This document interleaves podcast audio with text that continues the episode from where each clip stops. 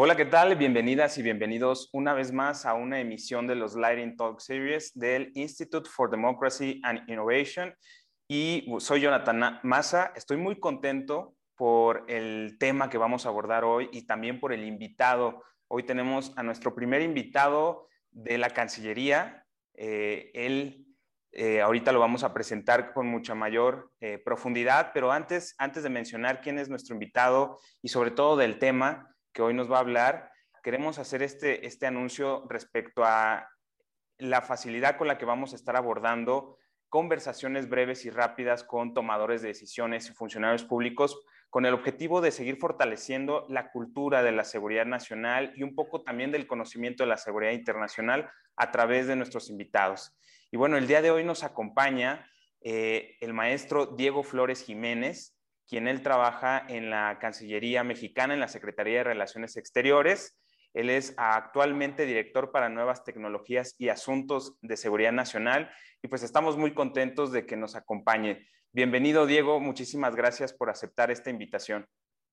Muchísimas gracias, Jonathan. Eh, gracias por, eh, por, formar, digo, por formar este tipo de espacios que ayudan a estos diálogos entre eh, el servicio público y, la audiencia y ver cómo eh, van bajando todos estos temas de seguridad y sobre todo la vinculación con la tecnología, que es algo que debe de formar parte de nuestra toma de decisiones todos los días. Creo que es algo que eh, se va a ir dando con mayor pertinencia cada minuto este, en nuestras vidas y por lo tanto siempre tenerlo y siempre considerarlo en, en, todas nuestras decisiones ayuda muchísimo.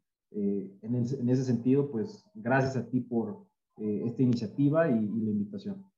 No, pues también muchísimas gracias porque sabemos que eh, desde la posición en la que te encuentras, que naturalmente tiene que ver, pues bueno, con los asuntos de, las relaciones exteriores que, lleva México, porque esa es la naturaleza en, en, sí de la Cancillería, llevar la política exterior, los intereses nacionales de México y sus objetivos, en las negociaciones, también en la diplomacia, por supuesto, pero algo que es fundamental es la, creación de esta área en la que tú te encuentras y sobre todo nos llama la atención y, si gustas también platicarnos un poco, veo que somos colegas, eres licenciado en Relaciones Internacionales, tú por el ITAM, la verdad es que eso también es, es, muy relevante mencionarlo, maestro en gobierno y políticas públicas, y bueno, has tenido también estudios en seguridad nacional, por ejemplo, la especialidad, si no me equivoco, por la Escuela de Inteligencia para la Seguridad Nacional. Y pues platícanos un poco cómo es que te has ido involucrando en estos asuntos aparte del desarrollo profesional, porque también has tenido que elegir y me imagino que eso ha sido parte de tu, de tu trayectoria. ¿Cómo lo pudiste elegir? ¿Cómo te interesaste por los asuntos de seguridad nacional y nuevas tecnologías? Muchísimas gracias por la pregunta. Creo que eh, esto comenzó eh, a partir del tema de tecnologías.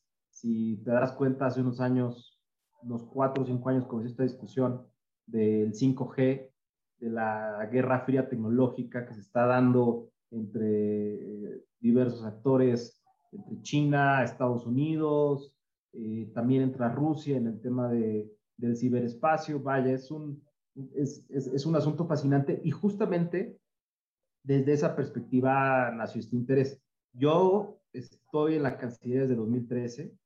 Eh, estuve como secretario particular junto con el subsecretario Carlos de Casa, embajador eh, emérito de nuestro país, de quien aprendí muchísimo y fue una etapa eh, muy forjadora esos años con, este, con él, que fueron justo recién salido de la universidad y, y creo que en el aspecto profesional se ve años más adelante cómo cómo esa escuela ha ayudado muchísimo. Eh, a la entrada de este nuevo gobierno, eh, en enero de 2019, eh, se abre el espacio de estar en la oficina del señor secretario y justo con el encargo de llevar los temas de tecnología.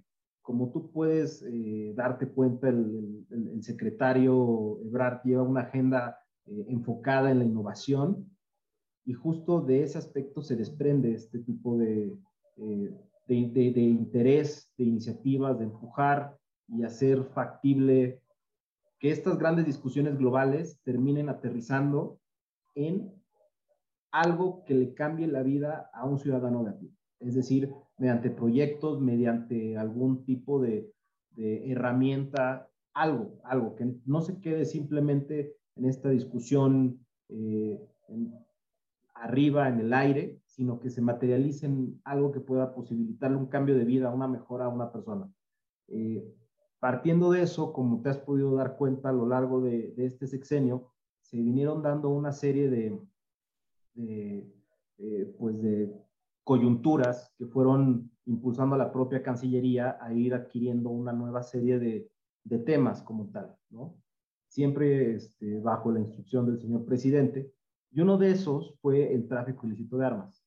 Aquí es donde conecto tecnologías, porque yo le doy seguimiento a estas discusiones que te mencionaba en Naciones Unidas, en la Comisión para Ciencia y Tecnología para el Desarrollo, el panel de alto nivel en Nueva York, la hoja de ruta en cooperación digital del secretario general. Justo hemos tenido estos días, a partir del día de ayer, eh, eh, una serie de diálogos para la inclusión digital, que nadie se quede atrás y somos eh, como país parte del grupo de amigos que apoya esta iniciativa del secretario general, además de que lideramos junto con Canadá y ONU Mujeres la recomendación 1C en, inclusión digital. Entonces, eh, estos temas de tecnologías están ahí y posteriormente se vinculan a, como te decía, la seguridad nacional cuando nos piden empezar a, ver el tema del tráfico ilícito, el, tráfico ilícito de armas. Eh, en ese momento, pues empezar a investigar, saber eh, cómo funciona, conocer todas las instituciones de seguridad del Estado mexicano, conocer la ley de seguridad nacional que tenemos, eh, empezar a, ver cómo queda la definición de... Muchísimas gracias por la pregunta. Creo que eh, esto comenzó eh, a partir del tema de tecnologías. Si te darás cuenta, hace unos años, unos cuatro o cinco años, comenzó esta discusión del 5G, de la guerra fría tecnológica que se está dando entre diversos actores, entre China, Estados Unidos, eh, también entra Rusia en el tema de, del ciberespacio. Vaya, es un, es, es, un asunto fascinante y justamente desde esa perspectiva nació este interés. Yo estoy en la Cancillería desde 2013. Eh, estuve como secretario particular junto con el subsecretario Carlos de Casa, embajador eh, emérito de nuestro país, de quien aprendí muchísimo y fue una etapa eh, muy forjadora esos años con, este, con él, que fueron justo recién salido de la universidad y, creo que en el aspecto profesional se ve años más adelante cómo, cómo esa escuela ha ayudado muchísimo. Eh, a la entrada de este nuevo gobierno, eh, en enero de 2019, se abre el espacio de estar en la oficina del señor secretario y justo con el encargo de llevar los temas de tecnología. Como tú puedes eh, darte cuenta, el, secretario Ebrard lleva una agenda eh, enfocada en la innovación y justo de ese aspecto se desprende este tipo de, de, interés, de iniciativas, de empujar y hacer factible que estas grandes discusiones globales terminen aterrizando en algo que le cambie la vida a un ciudadano de a es decir, mediante proyectos, mediante algún tipo de, herramienta, algo, algo, que no se quede simplemente en esta discusión eh, arriba, en el aire, sino que se materialice en algo que pueda posibilitarle un cambio de vida, una mejora a una persona. Eh, partiendo de eso, como te has podido dar cuenta a lo largo de, este sexenio, se vinieron dando una serie de, eh, pues de coyunturas que fueron impulsando a la propia Cancillería a ir adquiriendo una nueva serie de, temas como tal, ¿no? Siempre este, bajo la instrucción del señor presidente. Y uno de esos fue el tráfico ilícito de armas. Aquí es donde conecto tecnologías, porque yo le doy seguimiento a estas discusiones que te mencionaba en Naciones Unidas, en la Comisión para Ciencia y Tecnología para el Desarrollo, el panel de alto nivel en Nueva York, la hoja de ruta en cooperación digital del secretario general. Justo hemos tenido estos días, a partir del día de ayer, eh, eh, una serie de diálogos para la inclusión digital, que nadie se quede atrás y somos eh, como país eh, parte del grupo de amigos que apoya esta iniciativa del secretario general, además de que lideramos junto con Canadá y ONU Mujeres la recomendación 1C en, inclusión digital. Entonces, eh, estos temas de tecnologías están ahí y posteriormente se vinculan a, como te decía, la seguridad nacional cuando nos piden empezar a, ver el tema del tráfico ilícito, de armas.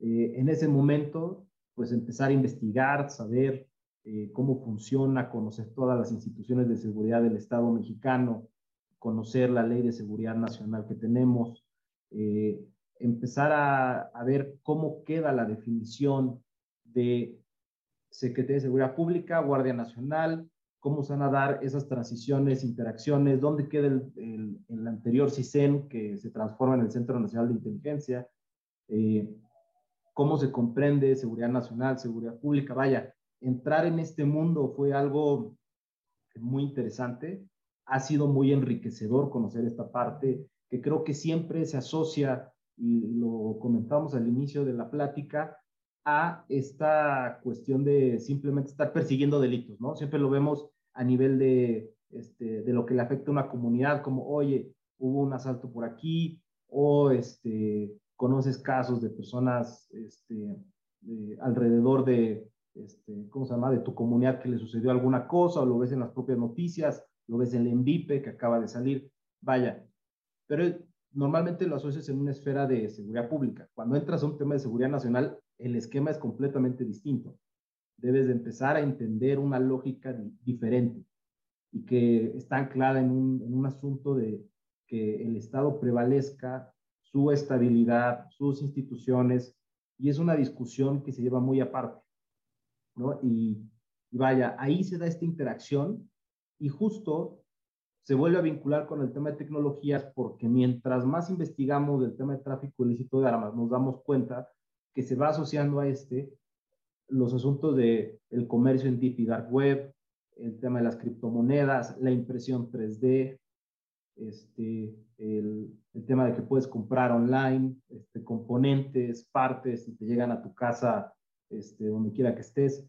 Vaya, entonces ahí hacemos otra vez esta conexión con las nuevas tecnologías y, y justo eso nos lleva ya a, a, ver este panorama completo, ¿no?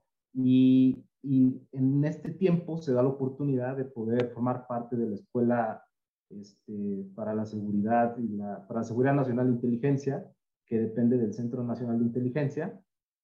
Entonces, eh, pues bueno, esta opción de profesionalización hace que puedas comprender como funcionario público mucho mejor toda esta serie de temas.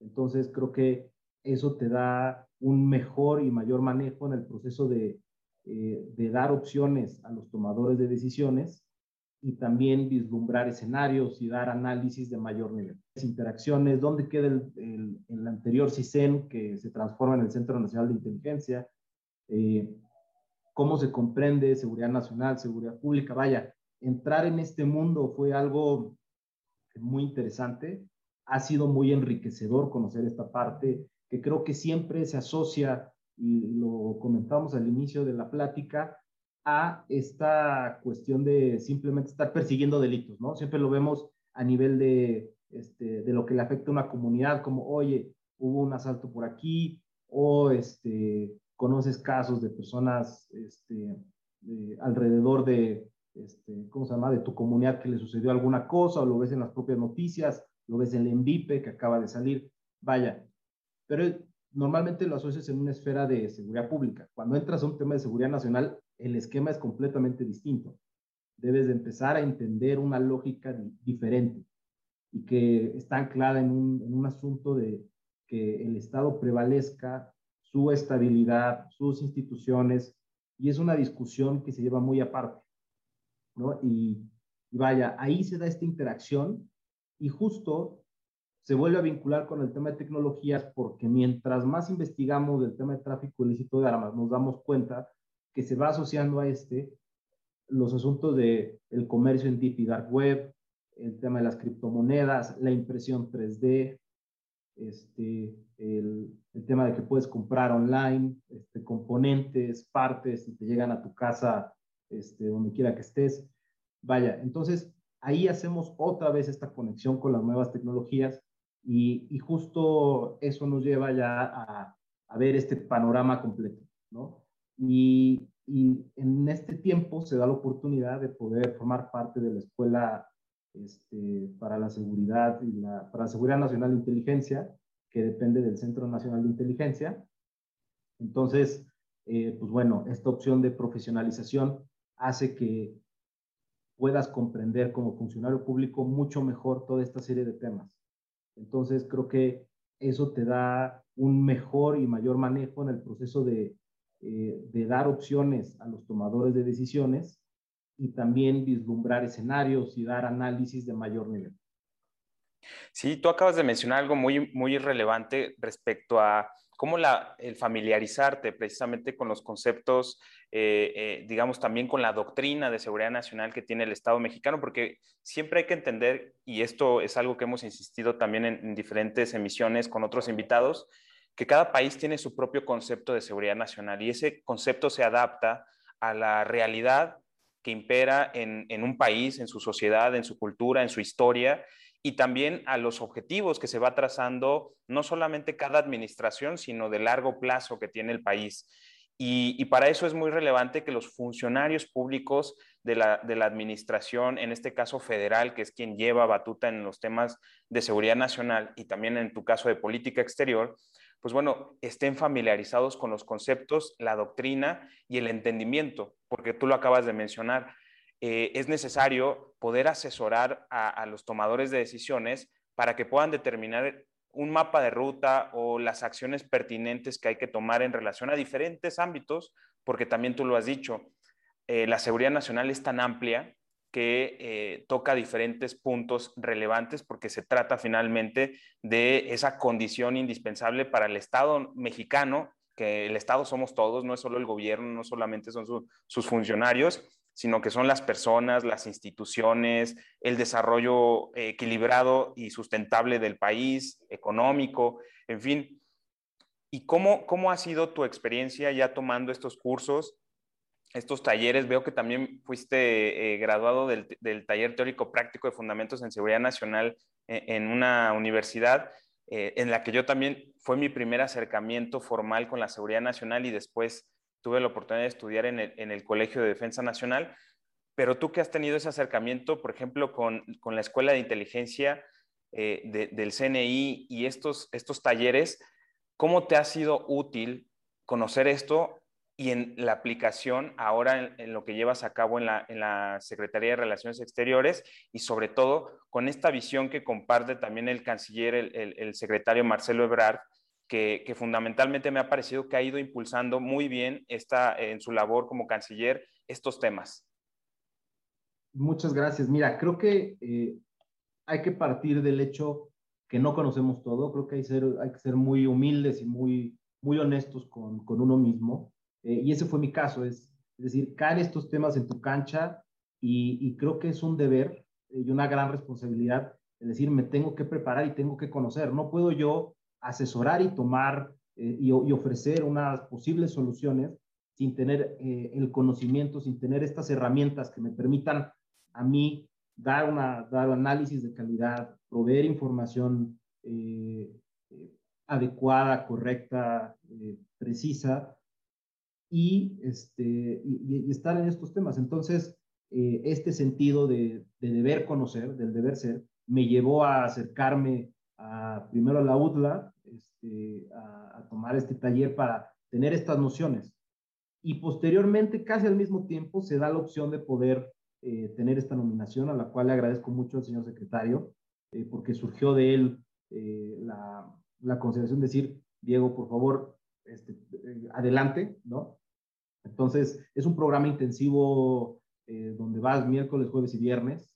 Eh, la verdad ha sido fascinante poder conocer esta parte de la inteligencia civil, eh, también conocer sus orígenes y creo que ir, ir, ir, quitándole como este, esta aura de misticismo, de si, es, si se utiliza para espionaje o no, y darte cuenta que la inteligencia es una serie de herramientas y que te permiten información para una mejor toma de decisión y que se preserve la estabilidad del Estado, sus instituciones, que la gente eh, que lo habita pueda vivir bien, pueda tener condiciones de desarrollo. Como ahorita lo mencionaste, creo que es algo importante, los conceptos de seguridad multidimensional, seguridad humana que están dentro de este debate de, de, la propia seguridad nacional y dónde debe enfocarse.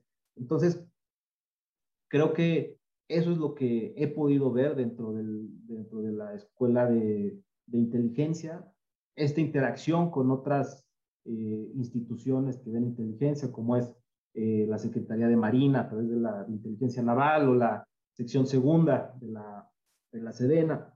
Eh, creo, que es, creo que es muy interesante y es a partir de este tipo de programas donde se va construyendo confianza entre los propios funcionarios que asisten. Eso es fundamental. Creo que en estos temas de seguridad la cooperación, la coordinación eh, es, es, es, la premisa básica sobre la cual debe anclarse todo tipo de esfuerzo, porque si vamos aislados, cada quien con su parcelita de información, es difícil poder generar buenos resultados. Hay buenos ejercicios y hay esfuerzos ya muy consolidados en ello. Creo que se tienen que seguir ahondando y seguir sumando a la otra parte de la administración pública, que no necesariamente está enfocada en labores de seguridad como tal, pero sí entra dentro del aspecto de seguridad nacional.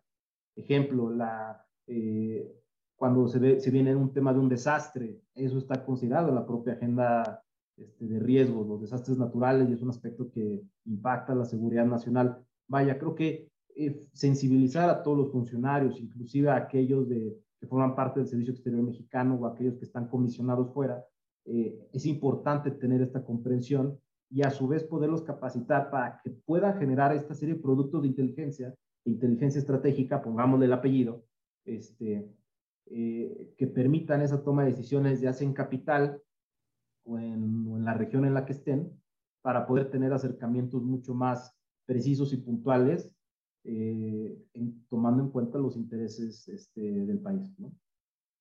Claro, y, veo que también eh, dentro de tu trayectoria eh, hay un tema muy, muy interesante y sobre todo también por la posición en la que estás actualmente, esta responsabilidad de nuevas tecnologías y, y su relación con la seguridad nacional.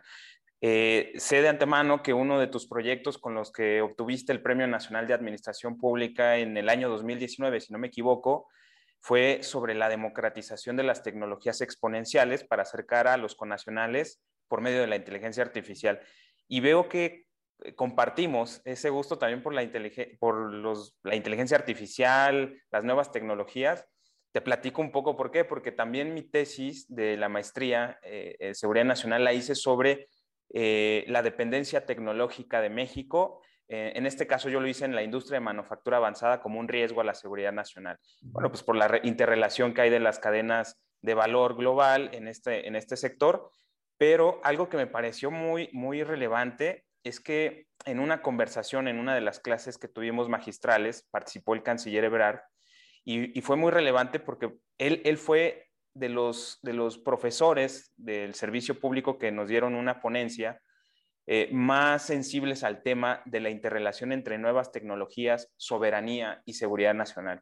Y, justo estaba eh, esta clase cuando apenas se presentó el problema de la pandemia, cuando estábamos, estábamos viviéndolo, y vimos cómo también en México, pues bueno, hicieron falta insumos tecnológicos para poder tener ventiladores terminados o el acceso a mascarillas y otros insumos que necesitaban precisamente de, partes tecnológicas que no se tenían o no se tienen en México. Quiero preguntarte al respecto, ¿cómo ha sido tu experiencia y sobre todo qué es lo que tú has podido visualizar en la interrelación entre las nuevas tecnologías que ya lo platicabas, eh, inclusión digital, 5G, inteligencia artificial, el no dejar a nadie atrás, pero sobre todo con los intereses y los objetivos nacionales que se ha trazado el país en la presente administración y hacia dónde tenemos que caminar todavía en este, en este sentido de nuevas tecnologías en México? creo que hay que partir de una premisa básica y me quiero regresar a, la concepción que tenemos del avance tecnológico. Normalmente siempre lo asociamos, por un ejemplo, los coches, los motores, cómo van pasando, ¿no? Los, recuerda, recordarás los coches muy sencillos y básicos de finales del siglo este, XIX, ¿no? Vas viendo cómo evolucionan los propios automóviles, terminas el siglo con eh, coches casi ya a punto de ser, este, ¿cómo se llama? Eh, híbridos, ¿no? Y después tienes en estos 15, 15, 20 años un proceso donde se aceleran y ya estás en autos eléctricos como tal. Ya necesitas estaciones de carga eh, rápida para estos. Ejemplo, el gobierno de Biden quiere establecer creo que 500 mil puntos de carga o 5 millones de, o 5 millones de puntos de carga. Eso es una locura en materia de infraestructura. Entonces, eh, si vemos ese avance tecnológico como de cierta manera lo podemos eh, nosotros como seres humanos digerir. Ahora, el cambio tecnológico acelerado y exponencial, no me dejarás mentir, es una curva que mientras tenemos esta conversación, suceden una gran cantidad de cosas en el nanoespacio, en el ciberespacio, este, en los desarrollos de investigación, vaya, no, logramos dimensionar esa, esa velocidad con la que cambia. Y entonces, como tenemos este aspecto que nuestra propia condición eh, nos, lo, este, nos limita en esa parte, creo que hay que aprender y soltar a ser más flexibles en cuanto a nuestra comprensión de las nuevas tecnologías. Y para ello eh, es fundamental pensar en que tenemos que ser éticos y considerados en cuanto a quién va dirigida las tecnologías desde su diseño. Creo que es ahí donde nosotros podemos tener esa incidencia mayor. Y tú lo has podido ver en todas estas discusiones, cuánto se ha eh, dado la conversación sobre ética, eh, los propios algoritmos, los sesgos, este, la, la programación, cómo se debe hacer, eh, vaya, son una serie de discusiones que se están dando, al igual que la gente está teniendo una mayor comprensión de sus datos. ¿no? Creo que esa es una discusión que aquí, al menos en nuestro país y en Latinoamérica, todavía no llega con esa fuerza. Hay discusiones en Europa donde ya hablan de, del derecho a borrar tu información.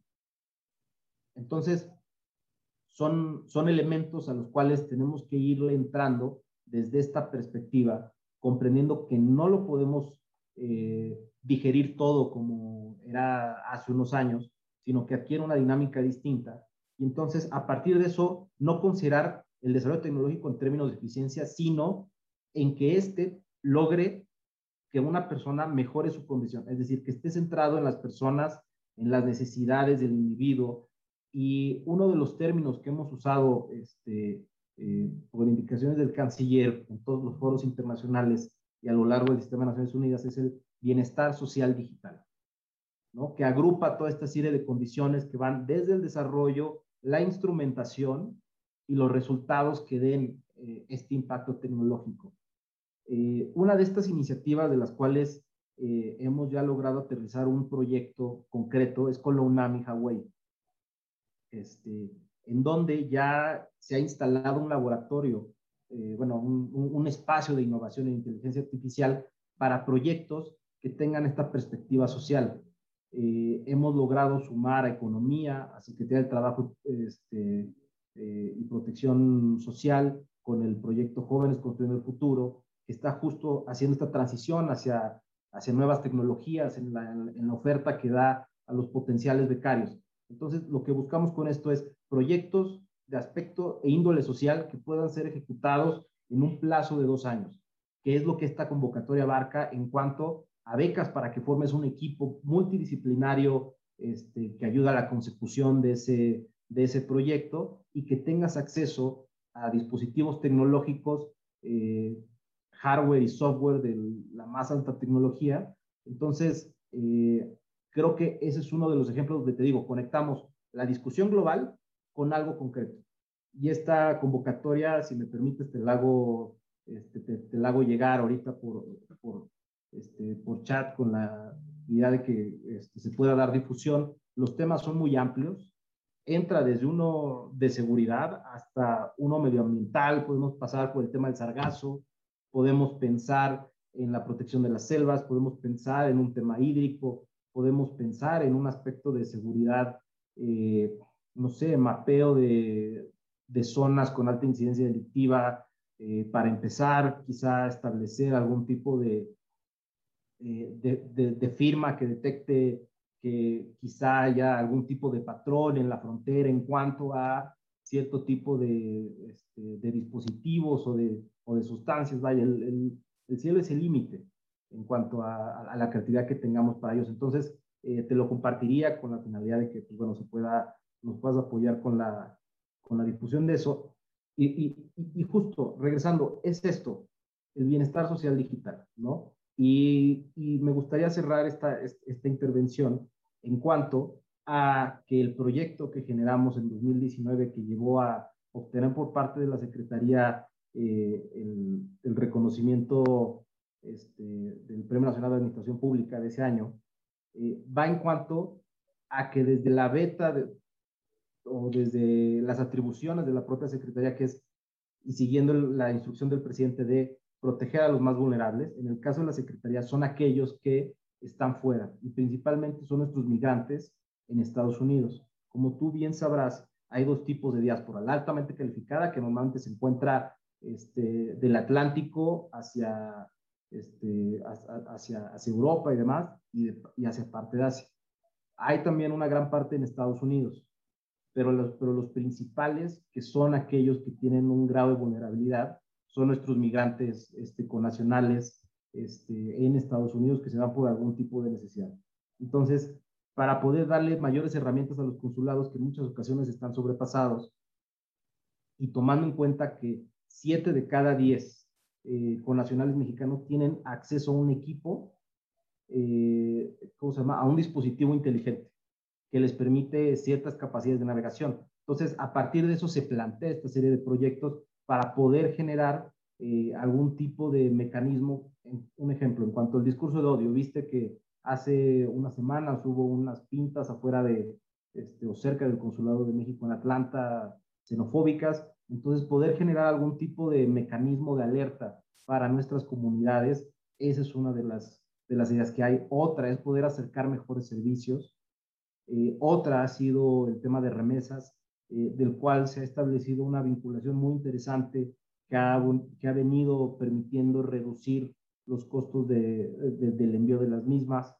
Entonces, eh, estamos viendo cómo esta tecnología sí puede tener estos impactos eh, y justo en ese sentido va, va ese proyecto y, y, y creo que todos estos temas de tecnologías y seguridad se terminan, van a terminar, o sea, están en proceso de, pero son, están interconectados íntimamente. Y no vamos a poder hablar de tecnología sin pensar en nuestra seguridad nacional y cómo va a tener impactos dentro de la misma, y ya no digamos seguridad pública, por los ciberdelitos que van a estar presentes, ¿no? Entonces, eh, aquí lo dejo, mi estimado, tú dirás que sí. Gracias. No, bueno, algo que me parece también muy importante que acabas de mencionar es de todo lo que estuviste comentándonos, mucho de lo que tiene que ir orientado para México en relación a nuevas tecnologías y seguridad nacional es a lograr eh, esta convergencia con el desarrollo. Finalmente, el desarrollo, el bienestar de las personas, de los mexicanos, ya sea en el extranjero o dentro del territorio nacional, pero también al desarrollo nacional en su más eh, eh, amplio concepto y sentido. Y, acabas de mencionar precisamente el bienestar social digital, que es un, concepto clave y yo diría que estratégico para el país, porque nos alejamos un poco y, digo nos alejamos como país de, otro tipo de concepciones de seguridad nacional en el ámbito tecnológico que tienen otros países. Es decir, México, si bien está orientando su, concepto de seguridad nacional más hacia el desarrollo nacional, pues mucho tendrá que ver también cómo orientamos nuestras estrategias en materia tecnológica hacia ese objetivo prioritario. Y sobre todo en un contexto en, el que la pandemia, pues bueno, desaceleró el crecimiento económico, tuvo, ha tenido impactos también en, la pobreza, en la marginación. Y, las tecnologías, las nuevas tecnologías se, vuelven clave para, para precisamente impulsar nuevamente la recuperación económica y sobre todo la inclusión de quienes menos han tenido acceso a oportunidades, ya sea de empleo, de emprendimiento, de desarrollo. Y, sobre esto también quiero preguntarte, eh, si bien México, pues bueno, forma parte del concierto global y, una realidad innegable es la alta competencia, ahora ya geopolítica en materia tecnológica, eh, yo, yo, yo siempre lo he dicho en algunos foros, me parece que México no puede cerrarse a, diferentes eh, actores, países, incluso compañías o empresas que desarrollan tecnología. México siempre ha sido un puente de convergencia de todo el mundo.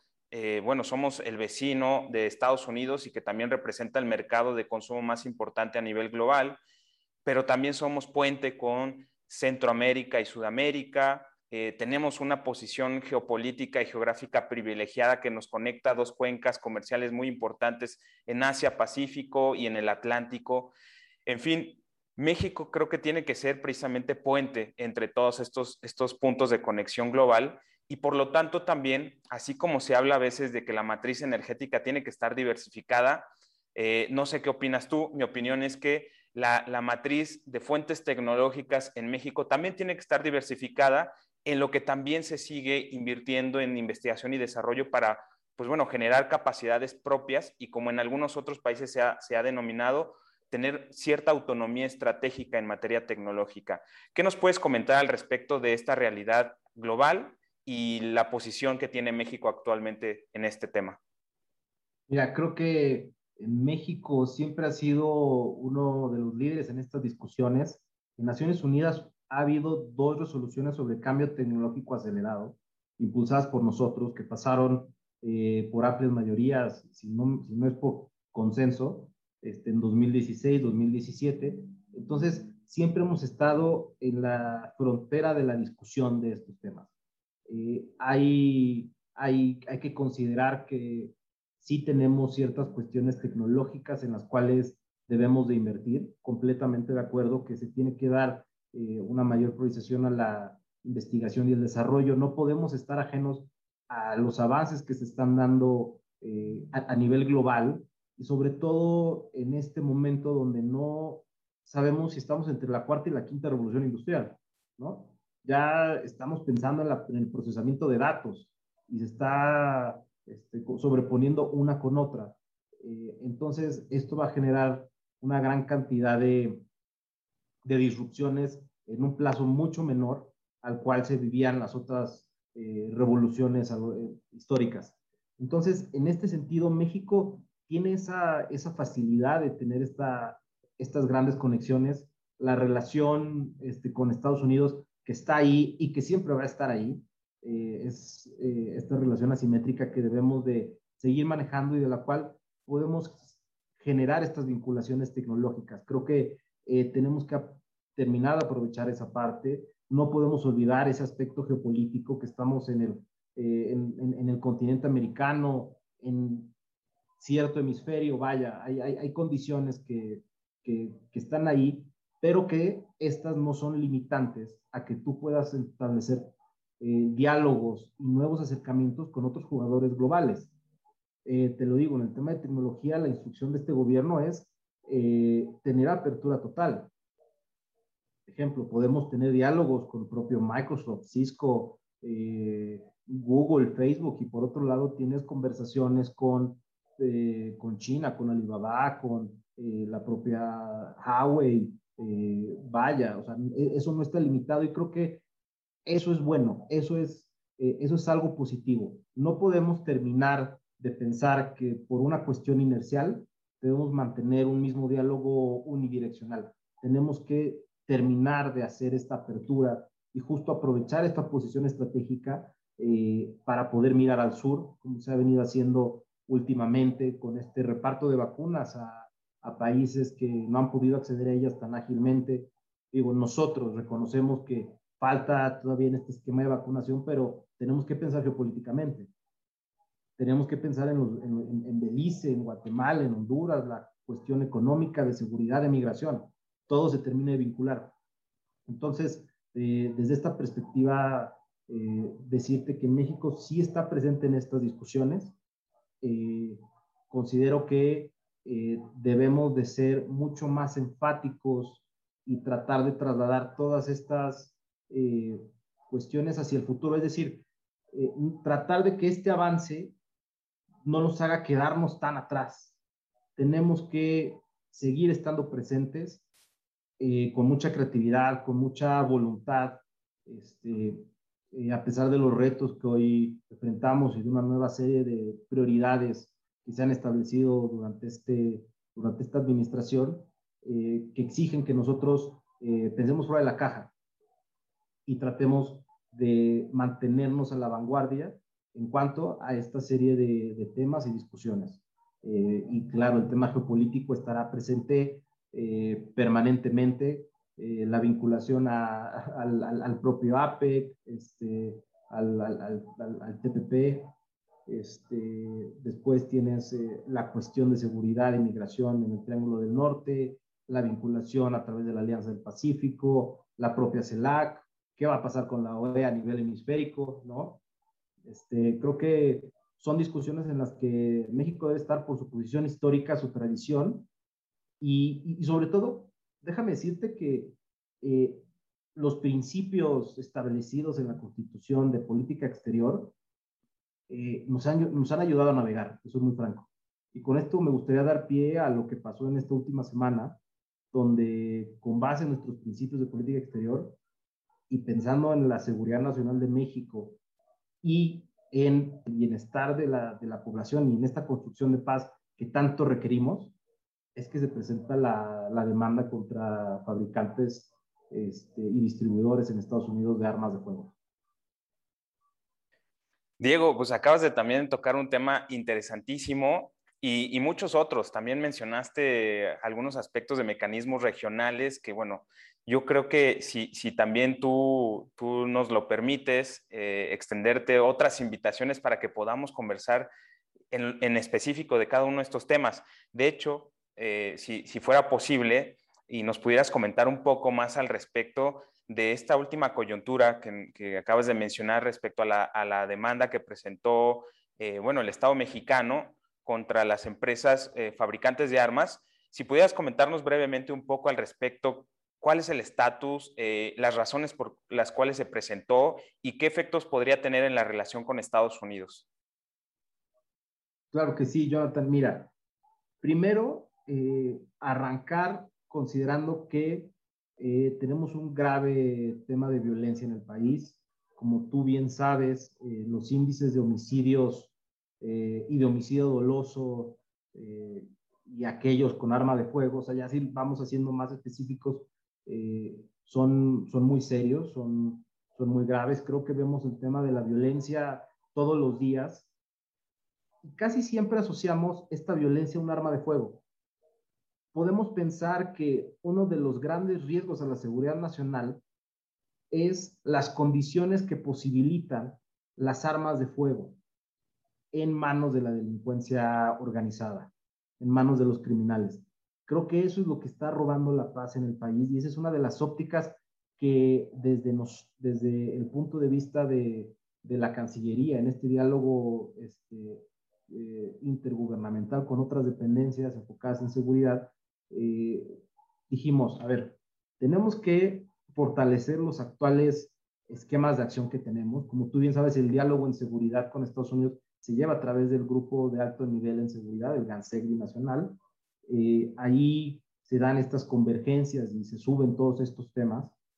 Eh, lo que vimos en cuanto al tema del tráfico ilícito de armas es, había estado presente en, todas las, en todos los diálogos en los últimos 12, 15 años, solo que no se había hecho nada en específico sobre el tema de armas.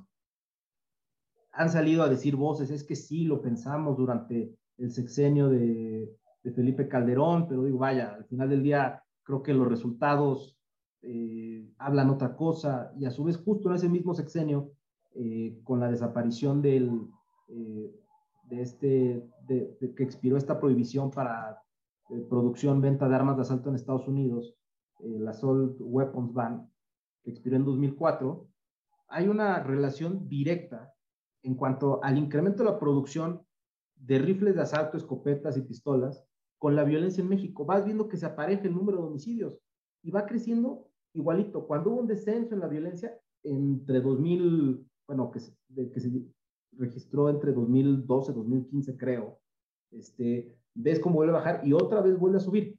O sea, te das cuenta que este fenómeno está aparejado completamente con la violencia en México.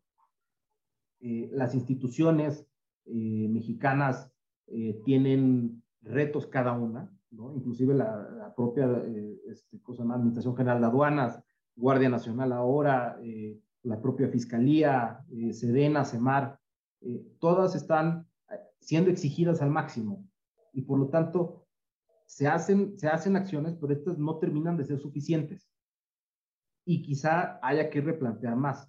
Por eso nosotros eh, damos la bienvenida a este nuevo esquema de aduanas que se está planteando por parte del presidente y que creo que va en consonancia y creo que es alguien y creo que es algo que no han tomado en cuenta los analistas que han conversado en esta semana, que también forma parte de esta discusión. O sea, nosotros vamos alineados a este tipo, a esta coordinación que hay intragubernamental en este tema. Entonces, esto es lo que nos lleva a a, decir, hay que hacer acciones distintas también. No podemos dejar que solo caiga en la cuestión de lo que México está haciendo. También tiene que haber una acción binacional. Ha habido acciones binacionales, eh, pero el flujo de armas de más de 250 mil, 300 mil, 500 mil, distintos números que se han manejado, no lo podemos medir con precisión porque es un mercado ilícito. Eh, sí están teniendo un impacto en la, en la, en la vida cotidiana de las personas de acá, de este lado, en México. Entonces, nosotros dijimos, todas estas acciones que estamos haciendo reactivas, este, pues tienen limitaciones. Por lo tanto, tenemos que ir a la fuente y tratar que desde la fuente empezar a reducir, intentar cerrar un poco más la llave. Esto no está peleado con la segunda enmienda. Eh, déjame decirte que este litigio estratégico se plantea por una cuestión de negligencia comercial. Tú en este momento puedes entrar a los sitios web de todas estas armadoras y vas a encontrar publicidad que te dice, eh, es táctica, son armas para la guerra, eh, tienes productos eh, bañados en oro con diamantes que se llaman el jefe, el grito, Emiliano Zapata. Entonces, obviamente estos tienen, están diseñados pues, para delincuentes, ¿no? Se encuentra ese, ese es, ese espacio eh, para ellos donde se pueden hacer productos a la medida. Entonces, es justamente en ese aspecto que vamos, que tiene que haber un, un tema de, comercial, de comercializar responsablemente los productos, que al final del día tú puedas tener acceso, oye, ¿a quién se lo vendiste?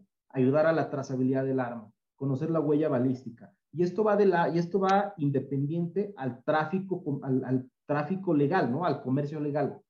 Es decir, los distintos países pueden comprar armas legalmente. Como todos sabemos, Sedena es la única entidad de nuestro país eh, encargada de la comercialización de armas. Es el único canal. Todas las dependencias de seguridad estatales y municipales tienen que acudir a Sedenas para proveerse de armamento. Entonces, eh, aquí ese asunto está de, algún, de cierta manera pues, controlado y es por eso que nosotros ves este río imparable norte-sur de armas ilícitas este, entonces dices, oye, algo está pasando. Y también considera otro aspecto de las armas, que son eh, productos que no, que no son de un solo uso, sino que tú compras un arma y esa arma puede quedarse 100 años si le hace el debido mantenimiento. O sea, las armas llegan para quedarse, son cumulativas. Entonces, sí te siguen representando un riesgo. O sea, creo que podríamos hablar a varios ejércitos regulares con la cantidad de armas que hay en el país eh, actualmente. Entonces, eh, en ese sentido es que esta demanda va a esos puntos estratégicos neurálgicos donde ha habido resultados, donde ya ha habido algunas demandas que han prosperado y justo en este sentido y en estos argumentos es que está basada la, eh, la demanda mexicana. ¿no? Y también esto es un manotazo sobre la mesa para este, poder hacer notar el tema de que, oigan, hay cosas que, que, que pues no están bien. Una de ellas es esta, y que se sigue necesitando una responsabilidad compartida, eh, creo que independientemente de que esta demanda eh, está fuera de, ¿cómo se llama? De, o sea, de que se piense que es una demanda contra el gobierno americano, cosa que no lo es. Es una demanda de carácter civil. Eh, seguramente va a, seguramente estará en los, en los, diálogos. No podemos pensar que no va a estar una, un, un tema de, este, de estas dimensiones dentro de los diálogos. Hasta el momento Estados Unidos eh, eh, no ha mencionado nada, les dimos aviso, como tú bien sabes, eh, y posteriormente el día jueves se reunieron con los fiscales generales de algunos estados de Estados Unidos para tratar el tema de la violencia armada. Y ese es un aspecto con el que me gustaría cerrar esta intervención, en, que los efectos de la violencia armada en nuestro país tenemos que verlos a partir de el daño que se está haciendo en las comunidades, daños psicológicos, daños físicos, cuántas personas quedan con lesiones, eh, la afectación a la economía, al empleo. Vaya, son una serie de causas que, que, se vienen en cascada y que no terminamos de ver por estar absortos en los, eh, en, los grados de violencia que vivimos y que posibilitan las armas. ¿no? Eh, aquí dejaría el comentario sobre, sobre este tema. Pues claro, el tema es, es fundamental para la relación México-Estados Unidos, sobre todo porque ahora, a partir de esta, de esta administración, algo que, que habremos de notar y que hemos, y se ha comentado mucho tanto por los analistas, es la vinculación precisamente del tema de tráfico de drogas y el tráfico de armas, que antes no se mencionaba al nivel que se está mencionando ahora y que se está tratando ahora, lo cual, pues bueno, se vuelve también un asunto eh, estratégico que también eh, pone de relieve una nueva conversación, una nueva manera de llevar la relación bilateral entre México y Estados Unidos.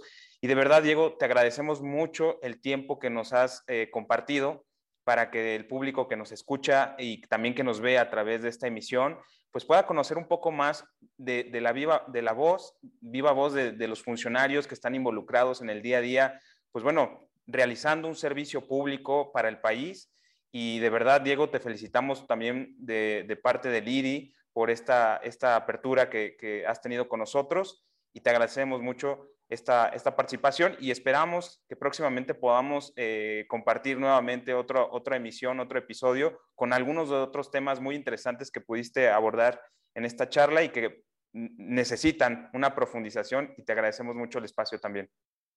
Muchísimas gracias, Jonathan, este, colegas.